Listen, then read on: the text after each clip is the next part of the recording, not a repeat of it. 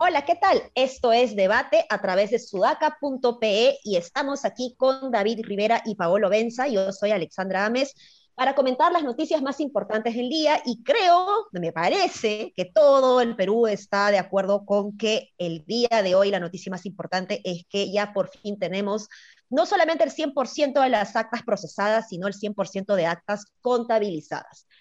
Esto incluye, evidentemente, las actas que están siendo eh, miradas por el jurado electoral especial, por los jurados electorales especiales, por lo que todavía la OMP, pues no, o sea, ya envía evidentemente la, información al jurado electoral, al jurado nacional electoral, pero hace falta todavía, pues, que se termine de em, elaborar eh, la investigación alrededor de todas estas actas que están siendo observadas. Y creo que hay que felicitar también, evidentemente, a eh, las instituciones públicas, en este caso vinculadas al proceso electoral, de eh, mostrar, eh, hacer estas audiencias públicas a través de YouTube, a través de las redes sociales. Creo que esto ayuda a generar mucha más confianza, es lo que la gente ha estado reclamando. Sin embargo, a pesar de eso, me queda la duda de si la gente se va a quedar tranquila. No sé cómo lo ven ustedes. Pablo. ¿O quieres? David, Yo creo que, no, creo que este, parece, parece que el Fujimorismo va a insistir, ¿no? Porque ayer Urbiola estuvo paseándose por los canales de televisión diciendo que eh, ya no hablaba de, de ampliar el plazo para recibir actas de nulidad días, sino que iba a presentar una, no sé cuál será el término legal, pero una solicitud para que el jurado por lo menos reciba las actas de nulidad presentadas hasta las 12 de la noche del miércoles pasado. Este, yo me imagino que han hecho su cálculo que entre las 8 y 12 presentaron algunos cientos de pedidos de nulidad que les, que les permitirían ganar las elecciones. Tengo eh, dudas sobre si el jurado va a aceptar o no. Con lo que pasó el viernes, creería que haya algún tipo de intención o de tendencia a tratar de hacerlo, pero también, también creo que la presión que hubo ese día tal vez los alerte de que si lo hacen ahora podría ser políticamente y socialmente muy peligroso, ¿no? Sobre todo si es cierto este tema de que los ronderos están rumbo a Lima, que parece que sí es cierto, ¿no? Sí. Eh, a ver, una primera felicitación quiero darle al buen Pedro Rivas, Privazo, el CM, el CM de la OMPE, que ahora está camino a ser trending topic en Twitter porque finalmente se ha revelado su identidad y porque sobre todo en una campaña asignada por fake news y asignada por periodistas malos, eh, la chamba periodística que ha hecho desde el equipo de redes sociales, porque eso es pura y neta chamba periodística de fact-checking, ha sido súper necesaria. Fabre tenía un, un dicho, ¿no? Fabre decía, y tú no convences a la gente cuando comunicas políticamente, tú convences a lo que, tú, tú le das, mejor dicho, herramientas e información a los que ya están convencidos para que con, convenzan por ti. Eh, creo que eso es lo que ha logrado el CM de la OMP a través de, de esos fact-chequeos, ayudar a que las personas que se veían inundadas de fake news, pero estaban dispuestas, las que hay, las que existen, que todavía existen, a, no creérselos y a combatirlos, lo hicieran con herramientas, ¿no? ha sido todo bastante bien limpio y, sencillo. Súper valioso su trabajo, sí, realmente muy importante en un momento como este. Sí, así que espero que todos los que le ofrecieron cervezas cuando no sabían quién era ahora cumplan con el pago. Hablando de pagos, Ale, todavía no, ya creo que nos va a terminar. Y ahora sí, ¿no? Sí. Ahora sí ya, ya toca, ¿no? o esperamos al, al jurado. Eh, claro, Porque no quiero que me digan después que como Julio Guzmán, que me ha adelantado, ¿no? Que... bueno, sí, ese, es el siguiente comentario, ¿no? Lo que ha hecho la OMP es terminar prácticamente su trabajo. Como dice el experto, el experto en Derecho Electoral, José Manuel Villalobos, ha contabilizado el 100% de las actas normales y observadas, ojo, que fueron resueltas por el JE y el JN las observadas. Solo quedaría en realidad esperar la última y definitiva instancia de los pedidos de nulidades, que son distintos a los observados e impugnados, ¿no? Eh, esto tiene que definirse en última instancia porque tiene instancias de apelación y luego de eso se proclamaría el ganador. Pero digamos que el, casi toda la parte del trabajo de la OMP ha sido hecha, creo yo, con, con, con éxito. ¿no? Ahora, lo que resta Yo creo que la estrategia del Fujimorismo es dilatar, dilatar, dilatar, y como, como dice Hildebrand, ¿no? Un, golpe blando, ¿no? Una cosa así. Yo, yo lo termino, termino ya viendo así en esa, en, esa, en esa línea, que es la estrategia. Claro, o sea, de alguna manera están tratando de debilitar eh, la institucionalidad pública, en este caso los organismos electorales, bajo cualquier argumento, eh, en donde pues evidentemente hay casos aislados, en donde se han detectado eh, irregularidades que fueron eh, analizadas y respondidas en su momento, ¿no? Como por ejemplo estas personas personeros tanto de Perú Libre como de Fuerza Popular en, uno y otro casito, en donde em, tenían actas que estaban firmadas, ¿no? Que, estaban eh, ya con el ASPA. Entonces estas cosas pues evidentemente no pueden usarse como una, una razón para anular todo el proceso electoral, ¿no? Y, y aquí esto es muy importante porque justamente los, ciudadanos que somos conscientes de, lo que implica vivir en democracia, no significa necesariamente que tu voz sea escuchada, sino que tienes que hacer respetar la voz de la mayoría, ¿no? Es, así funciona la democracia. Y yo insisto, desde ayer vengo em, saludando y reconociendo, digamos, a personas que probablemente han votado por Keiko Fujimori y que han dicho yo no voy a ser parte de esto y que están dando su voz pero aún así nos hace falta mucho más demócratas, ¿no? Creo que es sumamente deplorable lo que está sucediendo hoy cuando las personas están yendo a, las casas de los funcionarios públicos a acosarlos por temas que no están vinculados a la corrupción, sino todo lo contrario, ¿no? Por defender la institucionalidad democrática. Entonces, mis respetos y mi fuerza, no a ellos, sino a sus familiares, porque en este momento personas como estos, como estas, servidores públicos como estas, necesitan el apoyo de sus familiares, que se sientan orgullosos de estos servidores públicos, porque cosas como estas desincentivan que la gente buena, que la gente comprometida con el país, se involucre en el servicio público y eso es lo que necesitamos cada vez más, ¿no?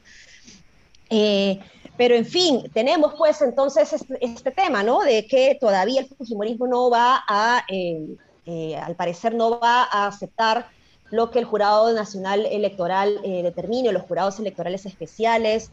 Lo de Urbiola ayer no ha sido muy bueno. Tenemos también este audio, entre comillas, bomba, del cual se habló, que se presentó en Willax, que estaba además recontra armado, en donde, ay, sí, de casualidad te hemos encontrado aquí al periodista, ¿no?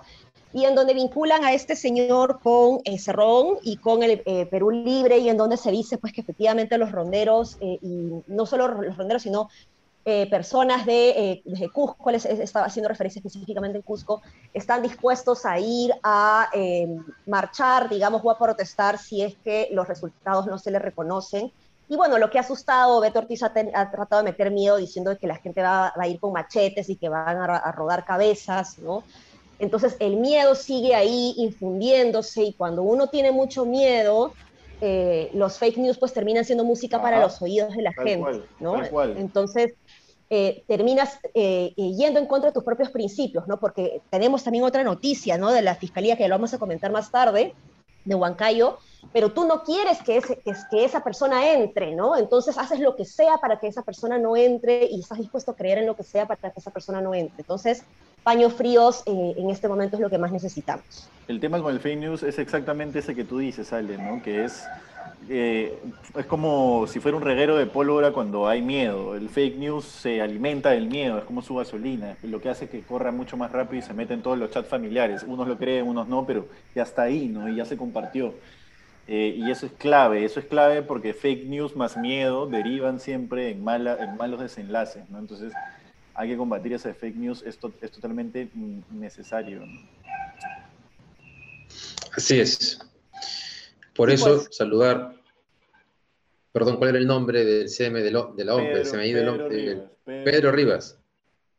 Gran trabajo gran trabajo y, bueno, ¿cómo hacemos ahora? ¿Qué es lo que sigue? ¿no? Yo también quiero agradecer a Kevin, que es un seguidor que hoy día ha tallado algunos medios también de, em, informativos ya eh, paralelos, digamos, al, a los tradicionales a través de canales de televisión, ¿no? Y entre ellos nos ha tallado nosotros a, este, a este espacio, a, este podcast, y, de verdad que em, agradecemos eso porque nosotros estamos aquí justamente no para, para, para, tratar de imponer nuestra opinión, sino para tratar de promover un debate mucho más alturado con información para que cada uno pues eh, eh, tome la, la mejor decisión, ¿no? Entonces creo que estos espacios justamente van a ser cada vez más relevantes en momentos en donde estos audios, entre comillas, bombas, empiezan a circularse y, y, y, en donde no dicen nada, ¿no? O sea, ha sido maicito, digamos, como, como les comenté usted, a ustedes eh, eh, antes de grabar, ha sido maicito para la gente que quiere rajar de, de Pedro Castillo eh, o de Vladimir Cerrón, pero, pero no hay mucha sustancia ahí, ¿no? Lo que sí me preocupa es el otro tema, eh, y es que la Fiscalía de Huancayo ha detenido, ha ordenado detener a 27 exfuncionarios ¿no? Eh, de la, gobernación de Junín. Y evidentemente, pues, este, estos, los dinámicos del centro, se trataría de una red que está muy involucrada con Vladimir Cerrón y, pues, por lo tanto, con Perú Libre eh, y está relacionado, pues, con una red de corrupción ahí eh, y con los trámites que se hacen en, el gobierno regional de Junín, que evidentemente pues es muy peligroso, que se tiene que desmantelar y que se tiene que investigar y castigar, eh, evidentemente, ¿no? Pero ahora la pregunta es cómo juega esta noticia eh, alrededor de, de todo lo que estamos viviendo los dinámicos del centro. A mí siempre me ha encantado cómo la policía le pone nombre a, la banda. a la banda, sí, sí. Los Tigres del Oriente, así siempre hay cosas bien creativas. Pero bueno, eh, está alias, lo ponen como alias burrito, ¿no? Está Arturo Cárdenas ahí mencionado en la resolución que ha compartido la prensa. Eh, Arturo Cárdenas es el número dos de Cerrón a nivel nacional y, además es como su emisario en Lima, no es más, yo, yo, estoy seguro que no lo han podido agarrar porque está en Lima o recientemente ha estado en Lima, lo hemos entrevistado en Sudaca por lo menos, y es una de las personas que lleva ese discurso dentro de Perú Libre de los invitados no nos van a moderar, ¿no? Este, junto con Cerrón, por supuesto, ¿no?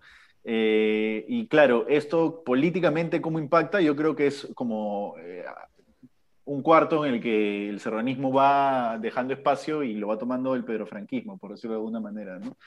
Este, y el pedrofranquismo, creo, va a terminar prevaleciendo contra mis deseos, digamos, no deseos porque claramente parece que van a ser un gobierno más sensato, es el franquismo, pero va a terminar prevaleciendo contra mis deseos, digo, porque sí me parece y me sigue pareciendo un poco injusto que gobierne la plataforma no que ha ganado, sino la plataforma que perdió, ¿no? la plataforma de la izquierda de la izquierda blanca por sobre la plataforma de la izquierda por la que votaron por un voto identitario los, los, este, los, los habitantes de, del Perú, básicamente, ¿no? que ha ganado en casi todo el Perú salvo Lima.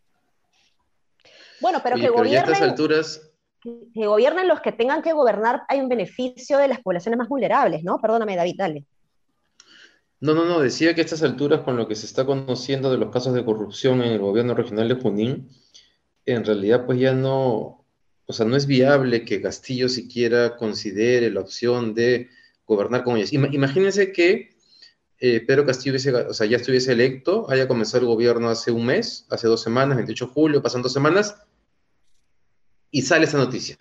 ¿Qué cosa, ¿Qué cosa pasaría con ese gobierno? Ya, David, pero no, te digo, no te digo que gobierne con Cerrón y Cárdenas, te digo que gobierne con Juan Pari y no con Pedro Franque. O sea, ahí nomás te das cuenta, de, es solamente mencionar los dos nombres para darte cuenta de lo que está ocurriendo.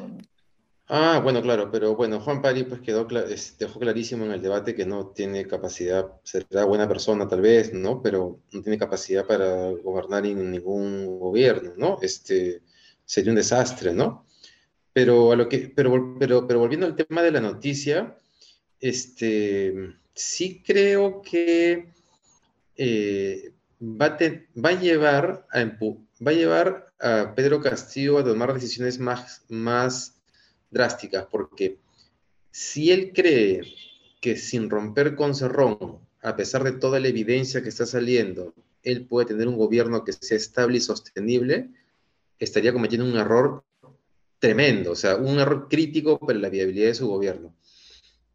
Este, si es, además, sí es cierto que efectivamente dentro de Perú Libre, como lo ha mostrado Sudaca, están habiendo estas pugnas y aparentemente este señor Aníbal Torres, creo que es el jurista que está dando la cara por ellos en estos días, mm. está tomando cada vez más peso político dentro, eh, junto con Arbizu y con Franque. Creería que esta información que comienza a salir del gobierno regional de Junín deberían permitirle a Castillo no romper con, Perú Libre, sino más bien construir un, discurso que tiene que ver, no podemos gobernar con el lado oscuro de Perú Libre. este, y arrimar o, sacar del entorno a la gente que tenga que sacar en esa línea. Y no tendría por qué tener resistencia considerando esta evidencia que está saliendo. Entonces, este, visto de otra manera, con todas estas denuncias, Cerrón y su entorno en Perú Libre tendrían que perder, fuerza dentro del partido, salvo que ya toda la organización esté contaminada como, sucede con el Fujimorismo, ¿no? Que también es probable. este, eh, pero bueno, eso básicamente. Entonces me imagino que en las próximas semanas va a haber más, más, más indicios de qué, de, de qué posición toma Castillo respecto a Cerrón y su entorno ha, estado eh, bastante callado los últimos días y creo que lo que ha tratado de hacer más bien es, tratar de proyectar eh, prudencia, discreción, digamos, eh, ser discreto, digamos, frente a, los resultados. Pero creo que necesitamos en este momento un castillo enérgico, ¿no? Que, que, deslinde de, de, de, Cerrón. Claro, lo ha hecho, lo ha hecho en campaña, ha dicho un par de cosas, pero, pero Cerrón sigue ahí, ¿no? Entonces todavía no hay claridad sobre, sobre eso, ¿no? Eh, él creo que comentó que ya eh, iba a, mostrar su equipo técnico. Pero pregunta para, pregunta para ustedes, que es, ¿ustedes creen que ya puede gobernar sin Cerrón? Es decir, ¿puede mantenerse en la presidencia sin Cerrón? Yo creo que cada vez hay más elementos para que pueda hacerlo. Creo que ayer fue Johamovich quien puso en Twitter que si Castillo rompe con Cerrón, no lo va a respaldar al inicio de su gobierno solamente el 50% que votó por él, sino probablemente el 75% del Perú. Eso es muy, entonces, inocente, perdón, perdón que te corte. Entonces, es muy inocente. No, pero déjame terminar la idea. He dicho al inicio de su gobierno, porque, porque después se puede derrumbar claramente a los tres meses, seis meses, ¿no? Y depende mucho de la gente con la que se rodee. Pero hay buena parte de la gente que ha votado por Keiko Fujimori que está esperando entonces, para, para quienes el cuco es Cerrón y la incapacidad de Castillo en toda la segunda vuelta de no haber roto con Cerrón es lo que le generó un temor de qué vínculo hay ahí. Yo creo que, Cerrón, que, romper con Cerrón sí le da una viabilidad social a Castillo que no la va a tener si Cerrón sigue en su entorno, porque va a seguir apareciendo información de la corrupción en, en, el gobierno regional, y eso va a ser una variable de inestabilidad muy grande para un eventual gobierno de Castillo. O sea, la gente está harta de la corrupción. claro, lo que pasa es que él va, probablemente pueda tener legitimidad de la ciudadanía muy rápido si es que hace eso, pero no sabemos exactamente qué tan enredado está con esta red de Cerrón y dentro de Perú Libre y, qué, y cuál es la relación con los congresistas electos. Entonces puede tener la legitimidad de la gente, pero probablemente en el Congreso la propia bancada de Perú Libre se la tenga jurada toda la red de proveedores que de alguna manera o potenciales proveedores eh, del Estado que de alguna u otra manera pueden haber puesto dinero en la campaña, lo van a rodear, o sea, ya no estamos hablando de un Richard Swing, sino probablemente de varios, ¿no? Entonces, eh, eh, a la interna igual la va a tener bien difícil, ¿no? Un, Richard Swing, un Richard Swing basta, por favor, no queremos más. No, claro.